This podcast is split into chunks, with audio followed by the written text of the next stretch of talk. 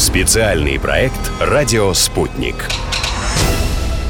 Есть ли будущее у страны, правитель которой меняет женщин как перчатки? Или лучше, чтобы он был идеальным семьянином? Нерушима ли страна, граждане которой между семьей и долгом выберут долг перед обществом? Может ли домашний тиран стать нравственным ориентиром для нескольких поколений? Все может быть не таким однозначным, как кажется. Газеты пестрят скандальными заголовками и фотографиями весьма известной в обществе пары. Измена. Простить ли жена мужа, или уже скоро светская хроника будет освещать громкий развод? Жена узнала, что муж изменил ей с няней их детей. Степан Аркадьевич посыпает голову пеплом, но его супруга непреклонна. Дело все-таки пахнет разводом. Все члены семьи и домочадцы чувствовали, что нет смысла в их сожительстве. Жена не выходила из своих комнат, мужа третий день не было дома, дети бегали по всему дому как потерянные, сообщает нам корреспондент с места событий. По словам источника, знакомого с ситуацией, спасать семью от распада приехала сестра Степана Аркадьевича, но и сама не смогла показать пример правильного поведения и закрутила роман за спиной собственного мужа. Да уж, такие нравы в высшем обществе. Мы будем следить за развитием событий и расскажем, чем все закончится. Примирением, двумя разводами или, может, вообще трагедией. Представитель золотой молодежи после подозрений жены в измене и множества анонимных сообщений по этому поводу уехал из Москвы и вступил в масонскую ложу. А теперь криминальная хроника. Проститутку обвиняют в отравлении бизнесмена. За это ее приговорили к каторжным работам. Один из присяжных, считая, что в решении суда закралась ошибка, заявил о своем решении последовать за девушкой и добиться смягчения приговора. Более того, он хочет на ней жениться. Впрочем, сама осужденная на это ответила «Противен ты мне, и очки твои, и жирная поганная вся рожа твоя». Мужчину, который убил жену из ревности, оправдали после того, как он провел в тюрьме почти год в ожидании приговора. Правда, оставшихся пятерых детей у него забрали, отдали на попечение родственницы. Все эти персонажи, так и не сумевшие обрести счастье в личной жизни, вышли из-под пера Льва Николаевича Толстого. Если вы не узнали, это Анна Каренина, Пьер Безухов и сюжеты Крейцеровой сонаты и «Воскресенье». Образец патриархальных ценностей в молодости был повесой и картежником, и жизненный опыт имел весьма богатый. Он оборонял Севастополь, за что получил орден и медали. Он ходил на медведя и чуть не погиб во время этой охоты. Крутил романы, дольше всех с Екатериной Тютчевой. Стал отцом, еще не женившись. Сына Тимофея от писателя родила замужняя крестьянка. Он потом работал кучером у законных наследников. Но не только о себе думал Лев Толстой, который, как известно из советского анекдота, очень любил детей. Он занимался с крестьянскими ребятишками в Ясной Поляне, открывал школы, много думал и писал о значении образования и задачах педагогики. Лев Толстой вдоволь поездил по загранице, много раз бывал в Москве и каждый раз разочаровывался в этом ритме жизни. Что-то его не устраивало, все было как-то не так. Софья Андреевна, мне становится невыносимо. Три недели я каждый день говорю. Нынче все скажу и ухожу с той же тоской, раскаянием, страхом и счастьем в душе. Скажите, как честный человек, хотите ли вы быть моей женой? Только ежели от всей души, смело вы можете сказать «да», а то лучше скажите «нет», ежели есть в вас тень сомнения в себе.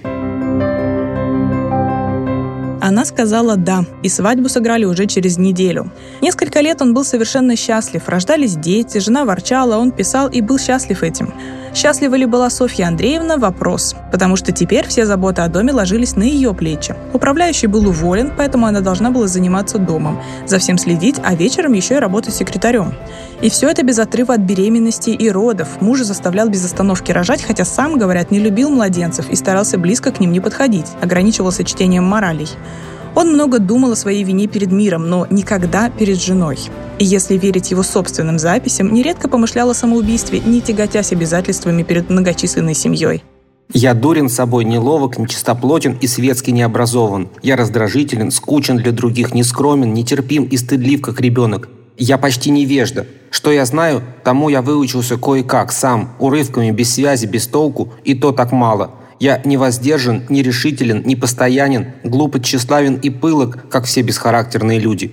Я не храбр, я не аккуратен в жизни и так ленив, что праздность сделалась для меня почти неодолимой привычкой. Я умен, но ум мой еще никогда ни на чем не был основательно испытан. К себе Лев Николаевич, как и к другим, был весьма строг. В Ясной Поляне он вел дневник, в котором записывал все свои слабости – и не только свои. Мир тоже был несовершенным. Семья больше не приносила счастья и удовлетворения. Все вокруг было как-то неправильно.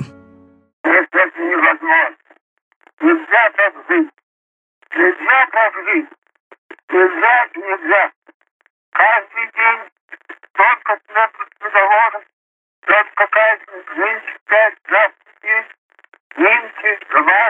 мужиков повесили, двадцать детей. И в палате в Думе продолжаются разговоры о Финляндии, о приезде кораблей, всем кажется, это так должно быть. Нужно было что-то менять, и он поменял. Все. Сначала, правда, ушел из дома, но жена была вновь беременной, поэтому пришлось вернуться. От материальных ценностей и излишеств решено было отказаться. Писатель увлекся собственной духовной философией, идеями непротивления злу насилием и перестал есть мясо. Жил бы он в наши дни, с таким набором взглядов вполне мог бы открыть школу йоги и проводить зимы в Гоа. И боишься, что за стен, а сам ты что же делаешь? Ты любишь цыплят? Люблю. Зачем же ты их нет? Ведь они эти цыплята такие же живые, как и ты.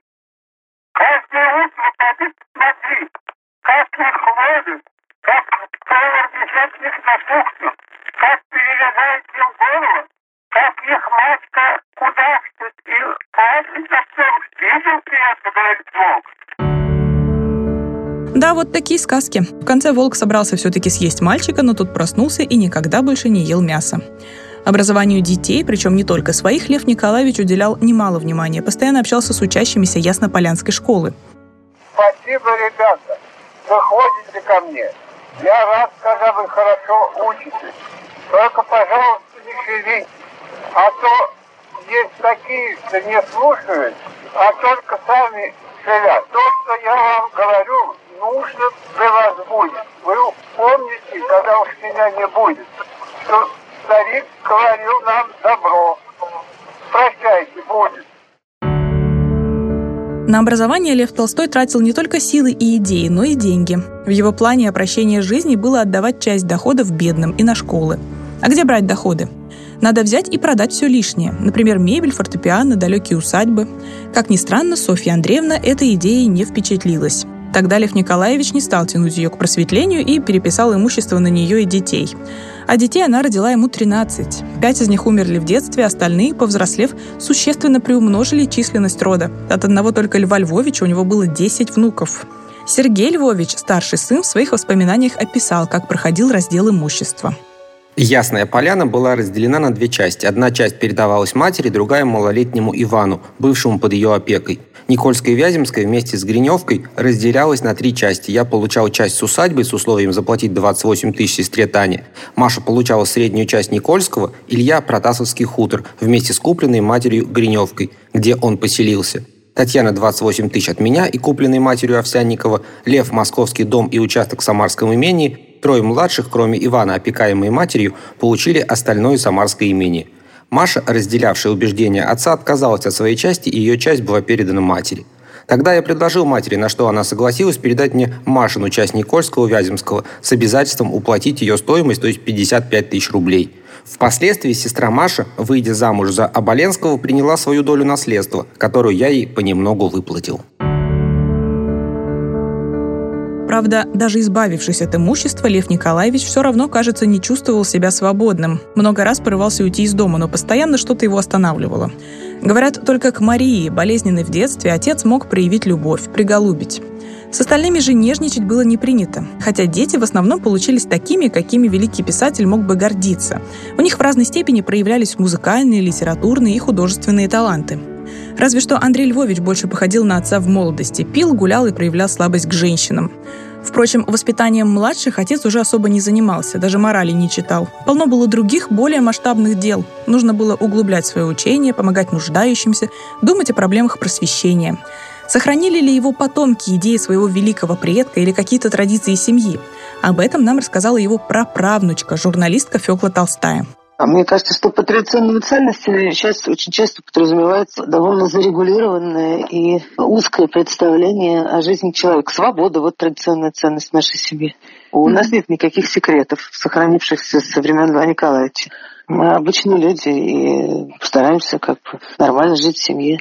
друг друга любить, уважать, давать свободу. Вот и все. Никаких от Софьи Андреевны сохранившихся пирогов с посиделками у нас нету.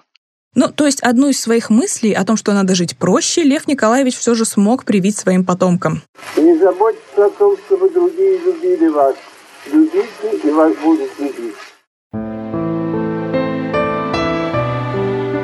Своим наследникам Толстой завещал передать право на издание его сочинений обществу, то есть отказаться от авторских прав. Похоронить его просил в самом дешевом гробу, как хоронят нищих. Последняя запись в его дневнике появилась за четыре дня до смерти, 3 ноября 1910 года. Она заканчивается словами «Вот и план мой. Fais ce que doit, advienne que pourra». «Делай, что должно, и будь, что будет».